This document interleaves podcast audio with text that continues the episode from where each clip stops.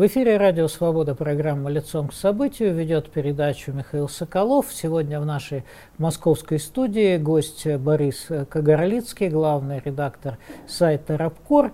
И с нами на связи лидер Либертарианской партии России Михаил Светов, соответственно, политики, я бы сказал, левого социал-демократического и праволиберального толка, что позволяет нам посмотреть на текущую ситуацию в России за ее пределами, так сказать, с разных сторон.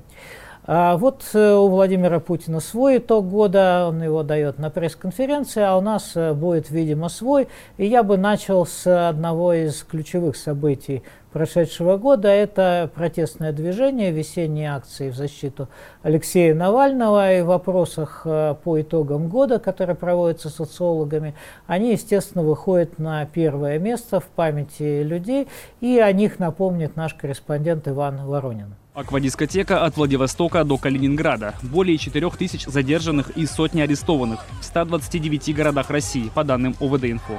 Но пока ни одного дела о превышении полномочий сотрудниками правоохранительных органов по итогам акции 23 января не возбуждено.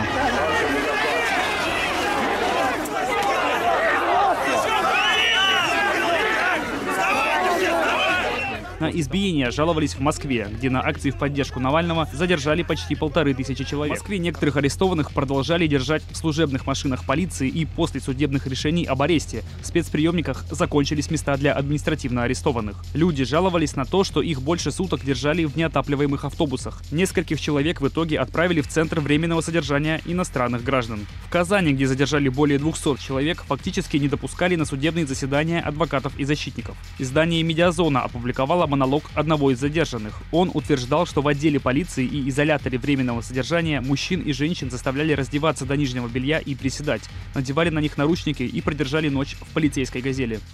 На необоснованное применение силы и задержания жаловались журналисты. Что представляете себе? Вы все, вы все комсомольская правда?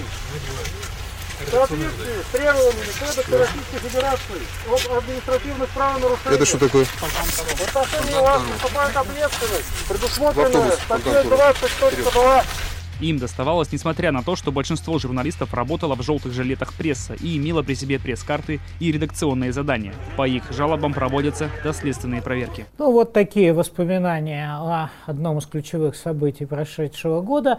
И вопрос Борису Кагарлицкому. Ну какова роль вот этих протестов, уже ушедших в историю, собственно, в прошлом? Что, что они дали и что они не дали? Я думаю, что пока вообще рано говорить, что они дали, можно говорить о том, чего они не дали. Они э, не дали подъема общественного движения, потому что действительно, видимо, было ощущение у не только инициаторов протестов, но и многих участников, что вот это начало какого-то большого выступления, большой волны общественного подъема.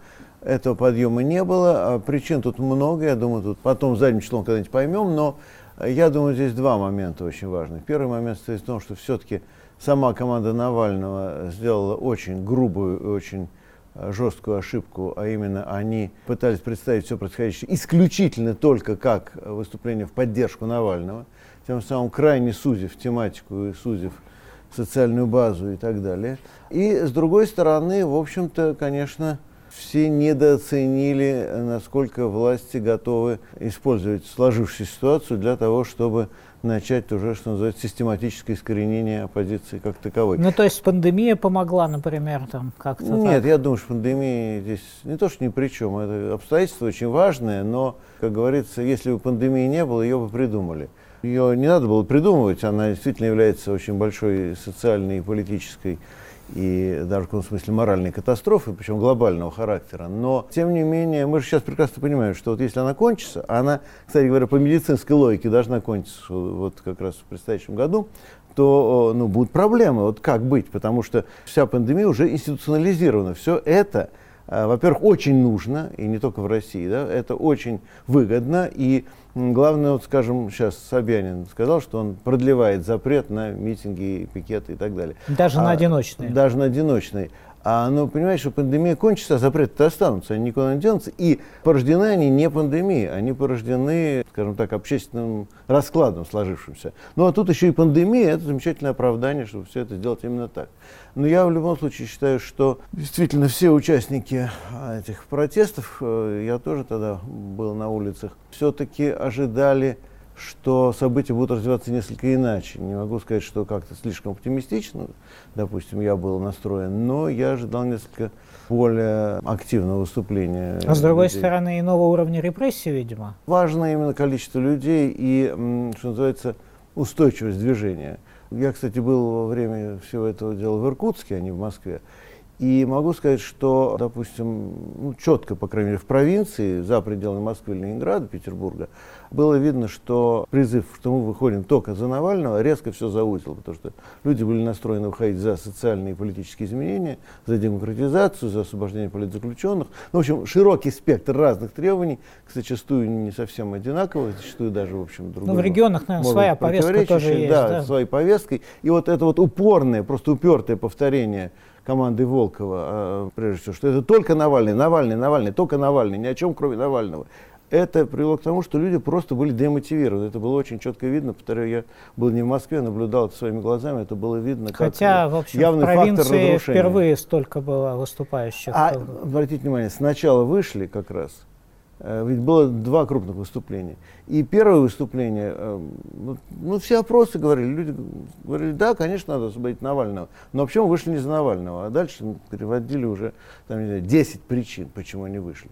А второе уже меньше. А потом просто ну, сказали, ну если все сводится к тому, что только Навальный, ну значит только Навальный, это ваша проблема. И еще одна важная э, деталь, что сделала команда Волкова. Они вот считали, что можно протест включить и также вот, что называется, рубильником выключить тем самым показывая власти, и никому другому, а именно власти. Видите, как мы все хорошо контролируем. Но, понимаете, протест можно один раз выключить, но если вот так вот один раз его выключили, что называется, рубильником, политическим решением, то второй свой уже не включить.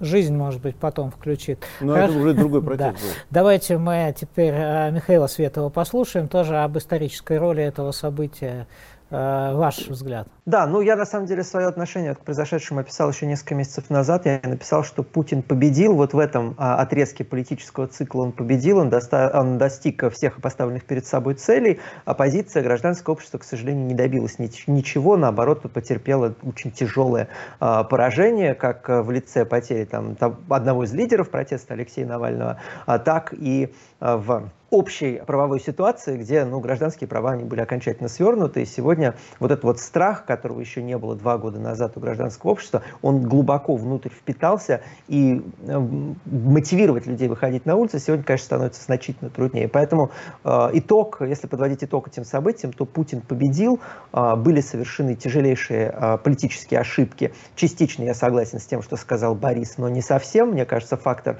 э, китайского коронавируса он был значительный на самом деле в развитии а, этих событий. И, конечно, дата возвращения Алексея Навального, под которую были приурочены вот все эти массовые протесты, на мой взгляд, она была выбрана фатально неудачно. Это был а, ну, просто какой-то случайный зимний день а, в разгар в разгар морозов, задолго до выборов, где, мне кажется, ситуация могла быть более накалена и более интересной. Но это уже все находится в, в Э, глубоко в историю, то есть это уже стоит воспринимать не как политику, а как историю, потому что политическая реальность, новая политическая реальность сложилась, и с ней просто нужно, с ней просто нужно начинать работать а, как с данностью. Скажите, а на ваш взгляд, вот с чего все-таки испугалась э, власть, так поднимая градус репрессий? Фильма о дворце Путина или действительно людей на улицах? Мне очень не нравится, когда говорят о том, что власть чего-то испугалась. Власть ничего не испугалась. Она достигла поставленных перед собой целей теми методами, которые ей были доступны, и в этих категориях размышляет. То есть здесь нет никакого страха. Страх — это если бы они вели себя как-то иначе, это если бы они пошли на уступки, если бы они были вынуждены э, идти на диалог. Здесь нет никакого страха, здесь есть методичное уничтожение врага и упование, и упоение собственным превосходством политическим и силовым. Вот это произошло. Поэтому не надо называть это страхом, это просто такое систематическое уничтожение противника. Ну что ж, давайте мы разнообразим нашу дискуссию и послушаем Петербург. Александр Скобов, известный публицист, тоже такого, я бы сказал, левого направления и правозащитник. Почему оппозиция в минувшем году потерпела поражение? Что произошло, по вашему мнению? Э, я не считаю, что что-то такое в оппозиции произошло, что вызвало это поражение. Оппозицию, в общем, э, к этому последовательно шли все обстоятельства. Дело в том, что у нас э, происходит, в общем-то, коренная трансформация режима, превращение его из изначально авторитарного уже в достаточно такой тоталитарный. И э, при таком режиме просто не остается места для легальной оппозиции совершенно. Она зачищается, она э, так сказать, уже загоняется в состоянии э, диссидентского движения в Советском Союзе.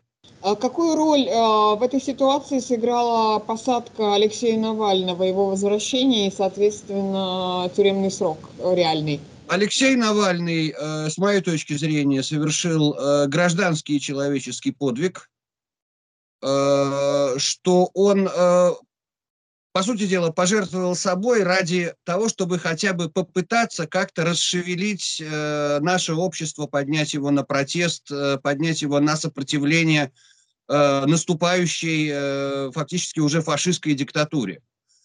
Э, и э, в любом случае Алексей Навальный останется символом сопротивления, останется э, политзаключенным номер один в России. Кто бы там что-то не говорил из его недоброжелателей по этому поводу. А, но а, вот, э, к сожалению, у общества потенциала протестного не хватило, чтобы э, эти протесты продолжать уже в очень жестких условиях, когда э, цена за участие в таких протестах была уже очень высока. А можно ли сегодня, сегодняшнюю КПРФ в том виде, в котором она существует, считать вообще оппозицией? Нет, конечно, ее нельзя считать оппозицией. Это имитационная оппозиция, это муляж оппозиции, это э, партия полностью встроенная в эм, имитационно-манипулятивную, и эм, ну, никогда э, внутри этой партии, наверное, не удастся подвинуть э, ну, ту группу верноподданнически настроенных э, партийных бонс, которые э, бессменно эту партию возглавляет на протяжении уже десятков лет, но другое дело, что внутри КПРФ могут э, возникать какие-то такие отдельные группы, э, может быть, течения, люди, они, а, они никогда не смогут в ней взять верх. Я тут не питаю иллюзий, которые все-таки будут пытаться как-то более независимо себя вести. Как вам видится в дальнейшем судьба российской оппозиции? Что с ней в ближайшее время будет? Ну, в ближайшее время с ней не будет ничего хорошего. Это будут репрессии, это будут, эм, э, ну, практически невозможно никакая легальная оппозиционная деятельность. Я не знаю, насколько она сможет в этих условиях хотя бы силы копить какие-то. А в основном сейчас э, оппозиция будет э, перемещаться в эмиграцию. Это был Александр Скобов э, в интервью Елене Поляковской и вопрос Борису Кагарлицкому. А, Борис, ну действительно происходит коренная трансформация политического режима в России? Или мы видим ну, тот же самый процесс, который чуть-чуть ускорился? Трансформация в самом деле происходит. Э, другое дело, что она, конечно, вынужденная. И я отчасти согласен с Михаилом, сказавшим, что называть все это страхом неправильно. Это не страх, но тем не менее это вынужденные действия, потому что, понимаете, той же самой власти было бы гораздо комфортнее и спокойнее действовать э, мягкими методами. Но они действовали так десятилетиями, да, то есть с чего они вдруг начали так резко изменять Э, алгоритм своей работы. Ну да, можно было жить с Навальным. Навальный разоблачает, а, а мы, не обращаем внимания. А мы игнорируем, да. Ну иногда, да, кого-то могут и посадить. Ну так, иногда для страстки по краям, так сказать. Или да. убить. А, ну, как получится.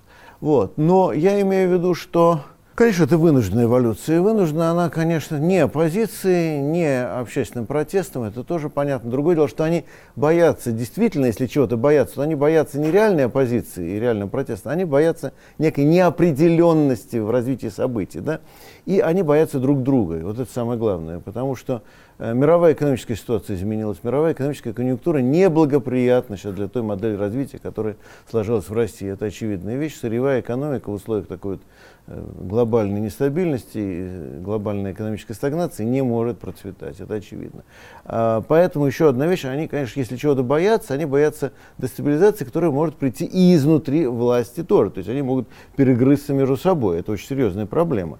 А, но именно поэтому защищают как раз оппозицию, потому что друг друга защищать еще пока не начали, да и непонятно кого и как, и за что, и кто кого зачистит.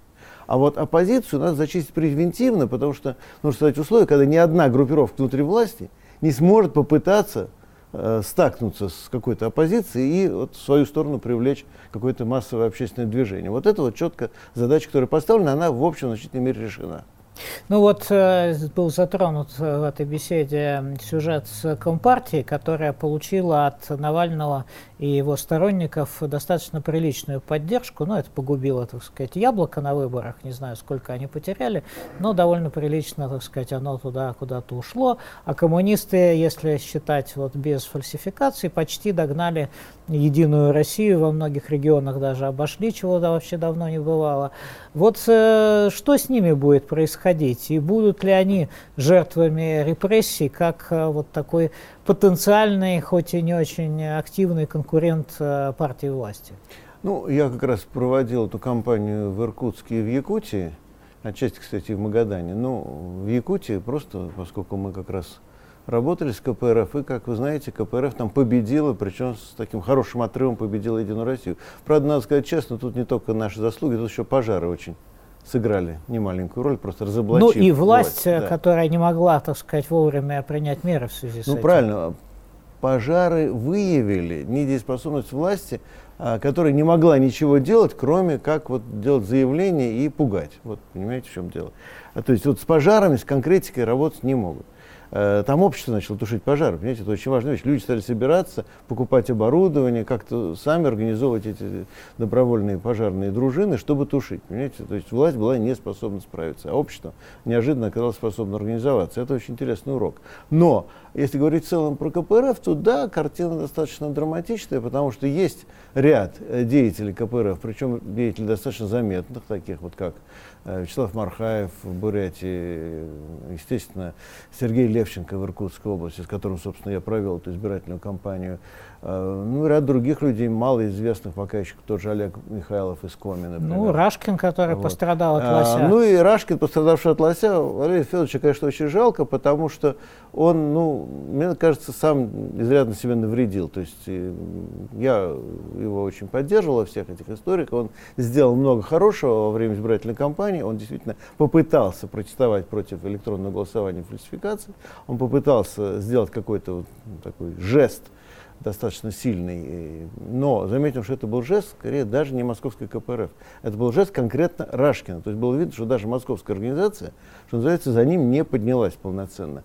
Э, ну и тут, вот, поняв, что он в достаточной мере изолирован, по нему начали бить. И, ну, а дальше, конечно, Валерий Федорович сам сделал ошибку с этой всей охотой. Ну, не хочу комментировать просто. Ну, понятно. Ну, то есть э, КПРФ э, все-таки попадет под топор или нет?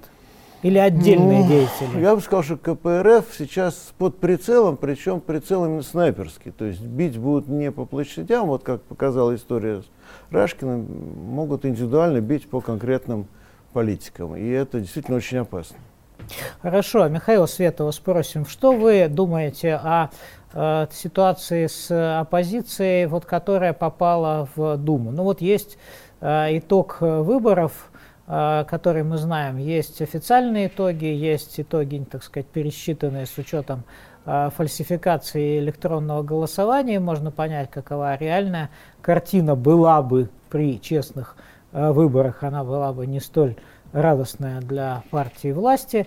Вот ваш взгляд сейчас ретроспективный на эту кампанию, которая прошла на наших глазах. А я, на самом деле, вот снова вынужден согласиться с Борисом э, в его э, оценке вот произошедшего, что, конечно, э, то, почему власть так отреагировала на уличный процесс, это связано как раз с тем, чтобы ни одна из башен Кремля, того, что называется, ни одна из групп, которые сегодня каким-то образом причастны к власти, не могла сделать ставку на улицу и таким образом дестабилизировать ситуацию. Здесь я полностью согласен, что касается КПРФ и будущего конкретно их, то на самом деле у нас уже вот перед глазами есть опыт 2011 года, когда мы прекрасно прекрасно помним, а, что а, партия «Справедливая Россия» прекрасно устояла, а, сохранила свое положение в Думе, просто доказав свою лояльность и исторгнув из своих рядов тех тех, э, так скажем, бузатеров, да, людей, которые, э, которые сделали ставку, скажем, на улицу или попытались сделать ставку на улицу. Да, мы помним и Гудковых, и Пономарева. Вот та же самая судьба сегодня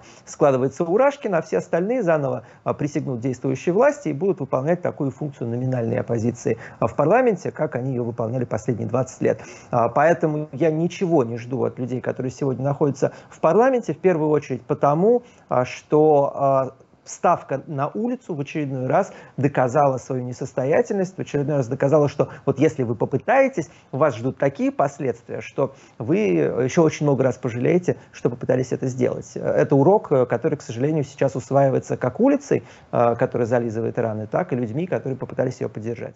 Михаил, а что вы скажете о партии «Новые, новые люди»? Вот э, все-таки э, вы либерал, они себя позиционировали как таких умеренных, но либеральных политиков, э, получили больше 5%.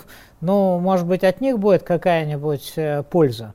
Все действующие лица, да, которые находятся сегодня в Государственной Думе, это люди глубоко серьезно ветированные правительством, а люди, которые там находятся исключительно по причине своей гиперлояльности действующему режиму. Да, даже а, такие независимые, относительно независимые игроки, там, как Поклонская, например, э, из этой системы очень легко исторгаются, когда начинают вести какую-то независимую игру. Да? Вот без всяких там симпатий к политической программе Поклонской, она была похожа на живого человека, она иногда высказывалась а, наперекор действующей политики власти, и это ее довело до Кабо Верде. Поэтому нет, я абсолютно не верю, что от новых людей что-то можно ждать, а, хотя видно, что вот этот запрос на смену элит, запрос на какие-то новые лица, они на этих выборах удовлетворяли, но удовлетворяли в интересах Кремля, в интересах действующего режима. А умное голосование все-таки это был э, ну, сильный ход. Э, он э, тоже пугает или не пугает Кремль? А что вы об этом скажете? А, умное голосование – это был способ консолидировать а, протестный голос а, для того, чтобы вбить клин в действующую, в действующую систему. И коммунистическая партия, она в этом смысле была как раз заложницей умного голосования. И именно по, заложницей умного голосования, потому что ставка была сделана именно на эту партию. Именно поэтому сейчас основной осадок политический падает на нее. Но удастся ли этот успех повторить в следующий раз, я глубоко сомневаюсь, потому что, еще раз повторяю, что улица улица демотивирована, и то, что было доступно, вот та мобилизационная сила, которая была доступна Навальному, а, она недоступна команде, которая осталась без него сегодня. Борис, а вы что скажете об эффекте умного голосования? Вот эта история с ним э, закончилась, э, ну, будут же какие-то следующие выборы, в конце концов, там, в регионах, э, потом выборы мэра Москвы. Этот козырь, так сказать, Навального, он играет на, политической, на политическом поле следующих лет, или это тоже уже карта бита? Ну, начнем с того, что эффект умного голосования самой команды Навального очень сильно преувеличен. А, то есть мы делали анализ, скажем, даже вот не зная, предположим, в 2019 году, как разложится умное голосование, а мы показали тогда 23 а, округа, в которых, независимо от умного голосования по московским выборам, оппозиция э, была способна побеждать безо всякого умного голосования. В 20 из них она и победила. А, то есть даже без учета умного голосования тенденции были бы ровно те же самые. Причем надо понимать, что ведь э, на самом-то деле избиратели тоже не идиоты, они прекрасно понимают, какой кандидат э, более перспективный. То есть, опять же, как раз наоборот, в ряде случаев умное голосование дезориентировало избирателя. То есть, скажем, избиратель тяготел к одному кандидату, умное голосование развернуло часть голосов к другому кандидату, и, и в итоге, ну, как в известном случае с Романом Юнеманом, он не прошел, а прошел представитель Единой России. Э, это другое дело, что я бы тоже не голосовал за Юнемана, но это что-то другое. Ну, я тема, понимаю, вам да. умеренный националист э, явно не близок. Да, я просто говорю, что если уж ставить задачу, что вот кто угодно, кто угодно, только не Единая Россия, тогда, наверное, Юниман. Я бы просто так задачу не ставил. Я не считаю, что кто угодно, лишь бы не Единая Россия, потому что бывают люди, которые, ну, ничем не лучше. Не скажу хуже, хуже трудно, но, но могут быть не лучше, скажем так. Вот. Но э, в любом случае, первый момент, что, конечно, умное голосование не работает в условиях тотальной фальсификации. То есть, в принципе, не работает. А во-вторых, э, умное голосование, повторяю, оказалось преувеличенным по э, так сказать, раскрутке, по пиару проектам. А, ну и в-третьих, просто-напросто сама команда Навального сейчас не имеет того авторитета, который был, э, ну, когда был сам Навальный. Потому что даже, да, они, конечно, прикрываются именем Навального, но одно дело – когда он сам как-то э, мог гарантировать, что это его решение, другое дело, когда его нет. И поэтому сейчас проблема немножко в другом. Проблема в том, что на местах а, в регионах действительно есть местные политики. Повторяю, некоторые из них, кстати, вопреки тому, что говорит а, Михаил Светов, некоторые из них попали в Думу. Там другой вопрос, насколько они будут свободны в своих действиях. А, но политики с самостоятельными позициями это э, чаще всего, конечно, КПРФ, но не только КПРФ. И самое главное, что они сейчас вот, находятся в мучительных поисках тактики. Вот как? Вот выборы 22 года кое-где будут, да, но это не очень важный выбор, но кое-где. А в 23 году новая волна выборов уже важных. А как? А вот потом быть, и да? Путин опять со своим вот, каким-то непонятным. Про 24 курс. год давайте не будем говорить из принципа. Вот, давайте забудем вот эту ну, дату. Далеко, да? Нет, недалеко, просто вот лучше, спокойнее, безопаснее эту цифру не произносить. Ну хорошо, давайте этот про 36 вот. сразу. Вот, э, там 90, 2095, неважно. А я сейчас говорю о другом. Я говорю о том, что сейчас условно, так сказать, легальная оппозиция находится в очень сложном положении, потому что они, да, они могут выиграть на выборах, но все равно у них украдут ту победу. И чтобы защитить победу, им нужно выходить за рамки, за флажки. А выходить за флажки, это значит, может быть, потерять даже то, что есть. Вот такая ситуация. То есть тупик. Ну, я бы сказал, тактическая дискуссия, назовем это так. Слушайте, а вот э, электронное голосование, как оно, так сказать, сработало, это теперь абсолютное оружие власти, то есть вот это вот такая штука, которая съест любую фигуру на политической шахматной доске, значит, вы там что-то боретесь, э, работаете с избирателями, значит, они идут и голосовать, а там электронным способом рисуют все, что угодно. А, ну, если честно, да. То есть, понимаете, какая штука? Э, мы сами все время говорим во время кампании, что вот если все придут, все как на один участке. явятся на участке, все как один проголосуют, ну хотя бы 60% избирателей придет, проголосует, э, то э, тогда, конечно, никакой электронное голосование не справится, просто потому что ну, вот люди физически здесь, да, просто даже в результате у вас получится там 125%, ну и все пойдет в разнос. Но давайте честно говорить, сейчас, вот сегодня, по крайней мере, на региональные выборы – в общем-то, не, нельзя ожидать, что придет там 60-70% избирателей. Значит, на этом этапе электронное голосование все перекроет. А вот как будет дальше, ну, это зависит уже от состояния общества. Я тоже хотел Михаила услышать. Вот ваш взгляд на это абсолютное оружие или не совсем абсолютное оружие власти. А, за этот год они его отточили до такой степени, чтобы а, охватить всю страну и сделать вообще бессмысленным а, участие в выборах?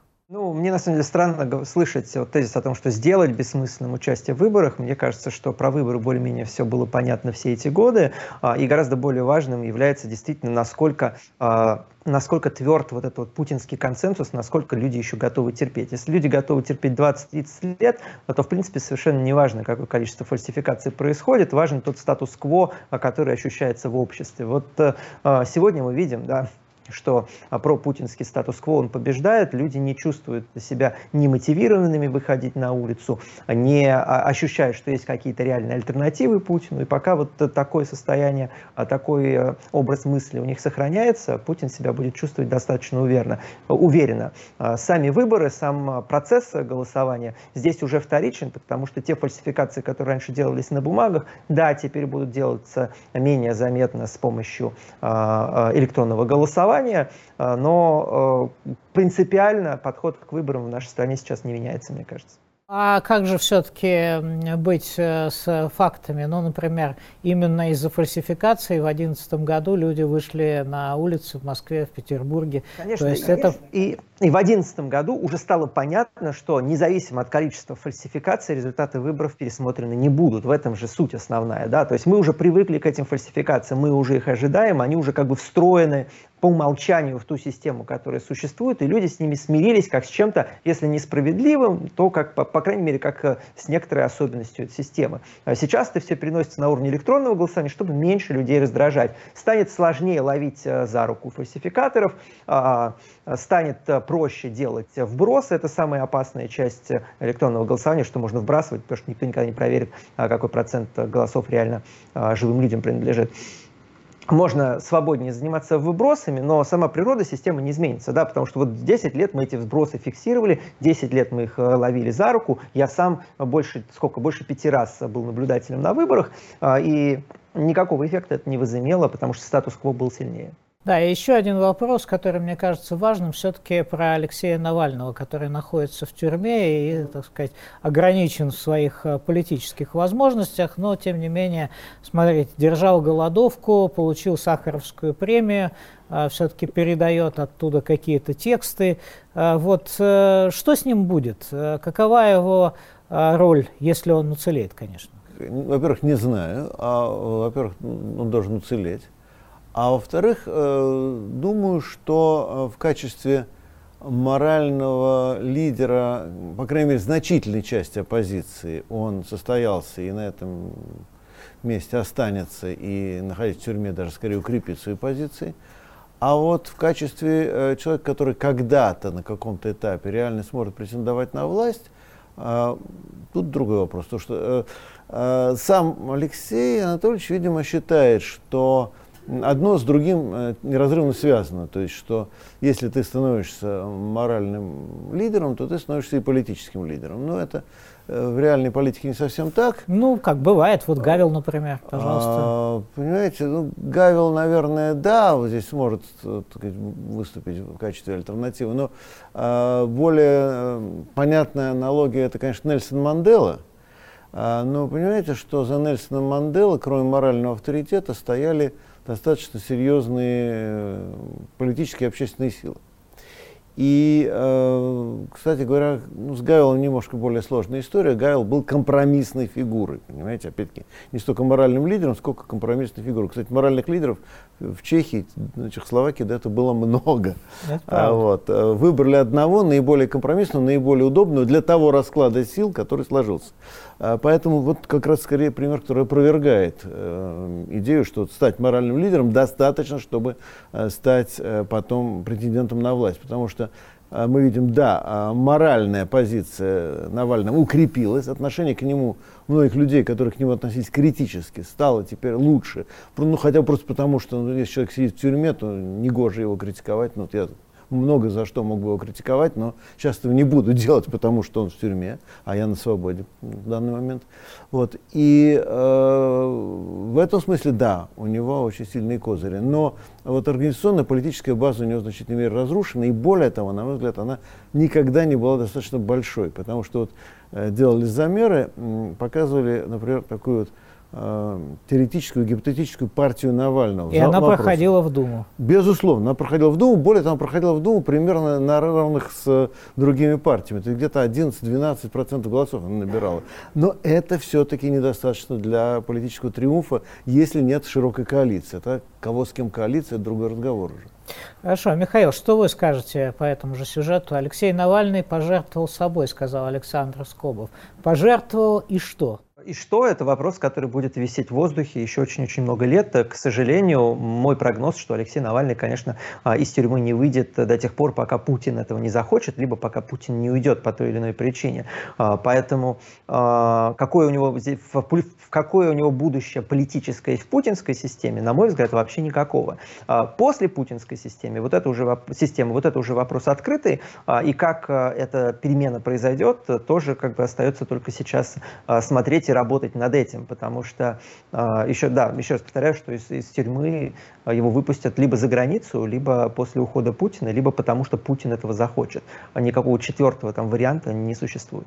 Да, ну вот этот год еще, конечно, интересен тем, что власть э, не только с политической оппозицией борется э, с увлечением, но и с правозащитными структурами, с гражданским обществом, с обществом мемориал, с исторической памятью, которая власти и Кремлю и другим людям не нравится. И я думаю, что здесь мы должны послушать человека, который в этой теме хорошо разбирается, э, слово журналисту Зои Световой ситуация в области права, она даже хуже, чем э, была в Советском Союзе, потому что это, я имею в виду в отношении адвокатов не было все-таки таких преследований, которые происходят сейчас, э, что адвокатов объявляют иностранными агентами, они вынуждены уезжать. Да, конечно, мы помним, что в 70-е годы э, политические адвокаты тоже уезжали за границу, но все-таки такого, вот как сейчас, такого беспредела судебного, мне кажется, э, в какой-то степени э, не было тогда. Сейчас э, очень ситуация похожа на то, что было именно вот и в Андроповскую эпоху, но как-то не чуть-чуть мы сдвигаемся даже вот ближе к сталинскому времени. Может быть, я преувеличиваю, но ощущение черноты, оно присутствует. Вчера суд в Москве не изменил меру пресечения ректору Шанинки Сергею Зуеву. Почему слова президента о том, что он не видит смысла держать его под стражей, не возымели своего действия? Очень сложно эту ситуацию объяснять, потому что здесь есть несколько версий. А, возможно, завтра будет пресс-конференция Владимира Путина, и там ему зададут вопрос про Сергея Зуева. И, может быть, он что-нибудь скажет, и после этого следствие отпустит Зуева а, под подписку о невыезде. Возможно, такой вариант, но во всяком случае я бы не исключала этой возможности, потому что мне, а, мне трудно представить, что э, то, что мы видели на заседании Совета по правам человека, это был спектакль, срежиссированный Путиным, когда он сказал, что нужно его отпустить, а потом ничего не произошло, и ни следствие не отпустило, когда его, и следователи просили адвокаты, апеллируя именно к словам Путина, и суд не отпускает тяжело больного ректора Шанинки. Э, мне просто трудно согласиться с теми комментаторами, которые говорят, что Путин вообще ничего не решает, что его слово больше ничего не значит. Возможно, это был такой спектакль, что публично Путин говорит «отпустите его», а когда все правозащитники и Советы по правам человека ушли, он говорит силовикам, что не надо никого отпускать, пусть еще сидит. Понимаете, мы не имеем информации, мы только можем фантазировать, что-то э, домысливать, э, придумывать какие-то версии, но то, что его не, отпускали, не отпустили, это, конечно, э, это, конечно, безобразие, это беспрецедентно, э, и, в принципе, э, если сравнивать даже это дело с делом Кирилла Серебренникова, э, когда э, отпустили все-таки тяжело больного Алексея Малобродского, понимаете, то есть когда Путин что-то говорит, все-таки какая-то реакция выступала. Но с другой стороны, давайте вспомним и другие случаи с новым величием, когда э, в СПЧ задавали вопросы Путину, и после этого зеленого величия ничего хорошего не было. Поэтому ну, на это нельзя надеяться. Сразу два. Суда должны принять решение по международному и правозащитному мемориалу. Как вам кажется, можно ли надеяться на то, что общественное возмущение сыграет здесь свою роль? А вы знаете, мне очень не хочется быть Кассандрой, мне очень не хочется делать прогнозы, потому что я в последнее время очень сильно ошибаюсь, э, поскольку я человек, э, который всегда надеется на лучшее, несмотря на то, что я уже 20 лет работаю судебным журналистом и очень много видел видела э, обвинительных приговоров. Я опасаюсь, что по делу правозащитного центра «Мемориал» будет э, очень от, будет отрицательное решение, то есть его закроют, да, суд примет решение о его ликвидации. Что касается международного мемориала, тут может быть решение все-таки о том, что не ликвидировать его, а, насколько я понимаю, у суда есть возможность э, сказать о том, что наказание несоизме, несоизмеримо да, с, деянием. То есть нельзя ликвидировать международный мемориал за те, ну, грубо говоря, недочеты, которые, по мнению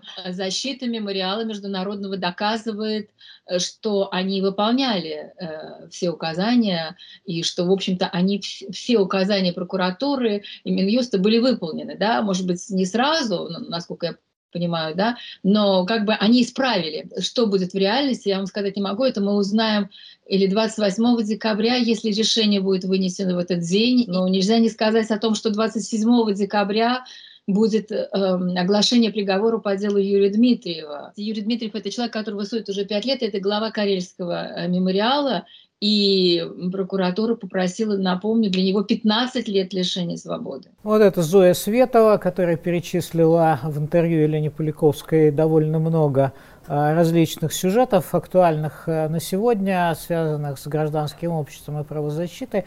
А, Борис, как вы видите ситуацию?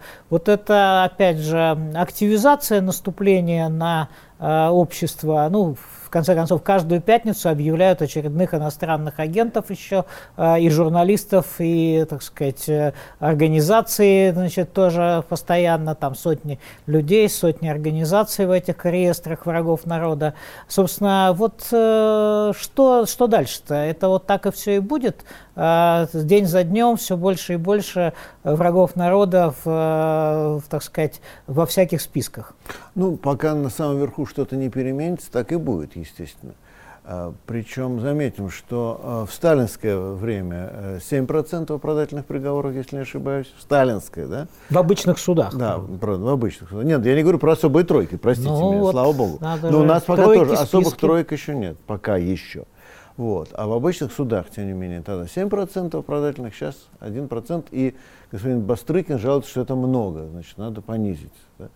А, ну, это во-первых. Во-вторых, а, даже э, формальные правовые вещи э, не работают больше. Э, ну, как, например, вот в случае, когда меня арестовывали, то я говорю, ну, смотрите, ведь материалы, приложенные к обвинению, противоречат обвинению. То есть меня обвиняют в том, что я организовал митинг, приводят в качестве примера пост, где этот митинг даже не упомянут вообще. А, и э, судья же говорит, ну как же, а в обвинении же это сказано, значит это есть.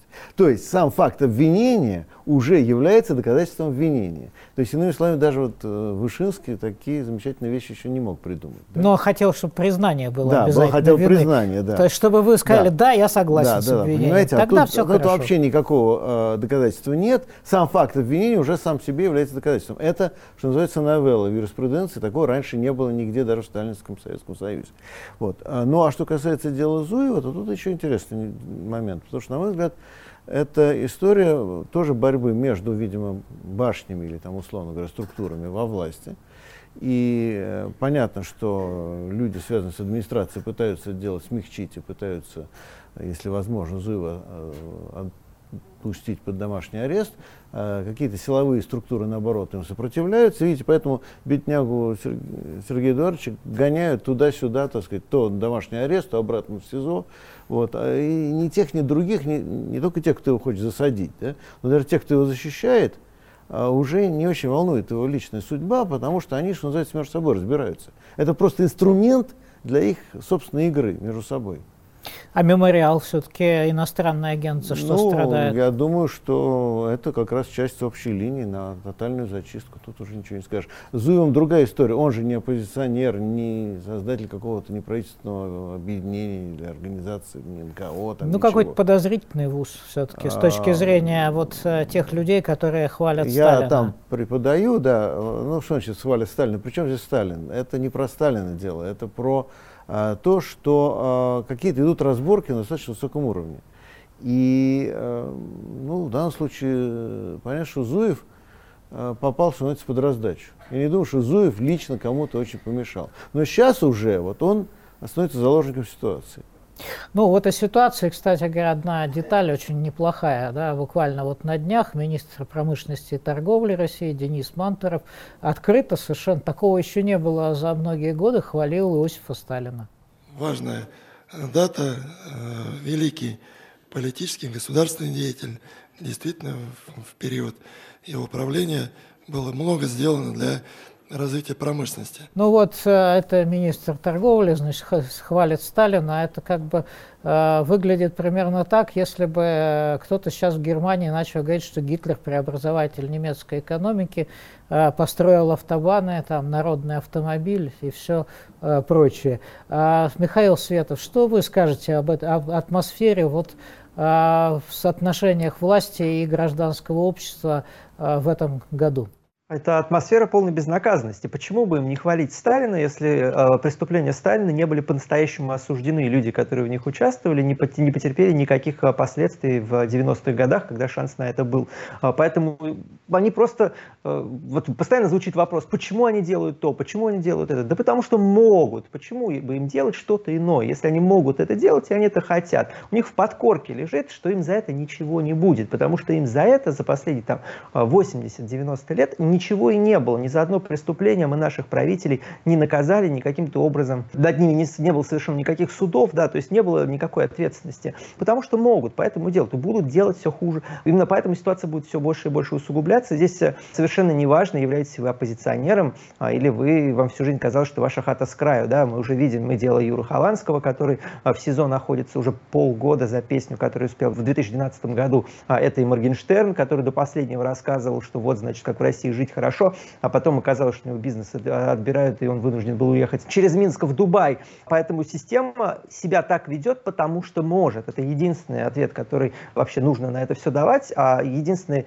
шанс на то, что это изменится, это надежда на то, что люди наконец вообще поймут, в каком страшном положении они оказались, начнут сопротивляться. А если не начнут сопротивляться, ну, значит, система все делает правильно, потому что почему бы им не максимализировать собственную власть, почему бы им не максимализировать количество концентрированных концентрируемых в своих руках а, ресурсов, если этому никто не сопротивляется, если эти ресурсы сами идут в руки. То есть э, логика власти совершенно ясна, она на поверхности. Ну, у нас не так много времени осталось, но тем не менее сюжет войны и мира очень важный, а э, ощущение такое, что страна стоит на пороге войны, то ли с Украиной, то ли с всем западным миром. Ну, конечно, Владимир Путин говорит, что мы за мир боремся и мирные предложения выдвигаем, но звучит это как-то очень странно. Что хотят, то и делают. Но то, что они сейчас делают на территории Украины или пытаются делать, и планируют делать, это же не за тысячи километров от нашей национальной границы. Это у порога нашего дома. И они должны понять, что нам просто некуда дальше отступать. Ну и поставят на Украине да, э, гиперзвуковое оружие а потом под его прикрытием, не значит, что завтра будут применять, потому что у нас циркон уже есть, а у них пока нет. Вооружат и будут толкать на Россию экстремистов из соседнего государства, в том числе на отдельные регионы Российской Федерации, ну, скажем, на Крым, при выгодных, как они полагают, для себя обстоятельствах. Они что думают, мы не видим этих угроз? Или думают, что мы безвольно будем смотреть на создаваемые для России угрозы? В этом же вся проблема – нам просто некуда двигаться дальше. Вот в чем вопрос. Отступать некуда, позади Москва. Вот такое настроение Владимира Путина.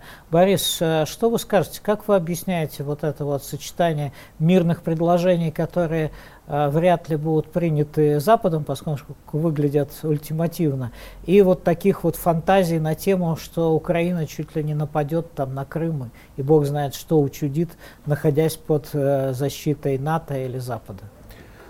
Ну, обострение внешнего конфликта – это довольно стандартный сценарий в условиях внутреннего кризиса, причем в данном случае кризис глобальный. И, между прочим, вот тут не хочу ничего хорошего сказать про нашу власть, но, в общем, сейчас все элиты во всем мире ведут себя примерно одинаково.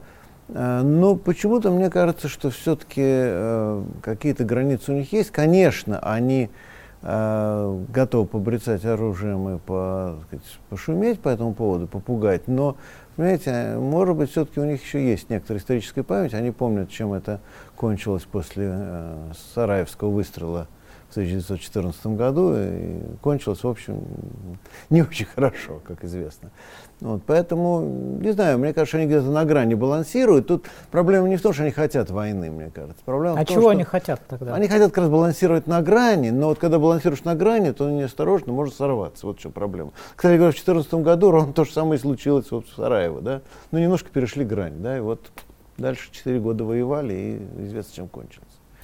Ну, ведь требует какую-то зону безопасности там для России, там э, каких-то особых интересов там. Да нет, никто ничего не сделает ни с той, ни с другой стороны. Я думаю, что вот все так и будет висеть. Но это вот подвешенное состояние на грани войны с точки зрения власти, с точки зрения пропаганды, с точки зрения ее внутренних интересов, это нормальное и даже, как может кажется, хорошее положение. Я еще раз говорю, проблема не в том, что они хотят реально начать войну. Мне кажется, нет.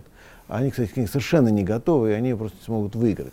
А проблема в том, что они хотят балансировать на грани, а балансируя на грани может сорваться. Ну, была же серия малых войн разнообразных, за счет чего Россия при, приобрела разные... Украина ну, вот как война. Донбасс раз, а до этого была Осетия, Абхазия, там Приднестровье под контролем и так далее. Ну, я еще раз говорю, давайте посмотрим. Я сказал свою точку зрения. На большую войну они не готовы, а риск очень велик.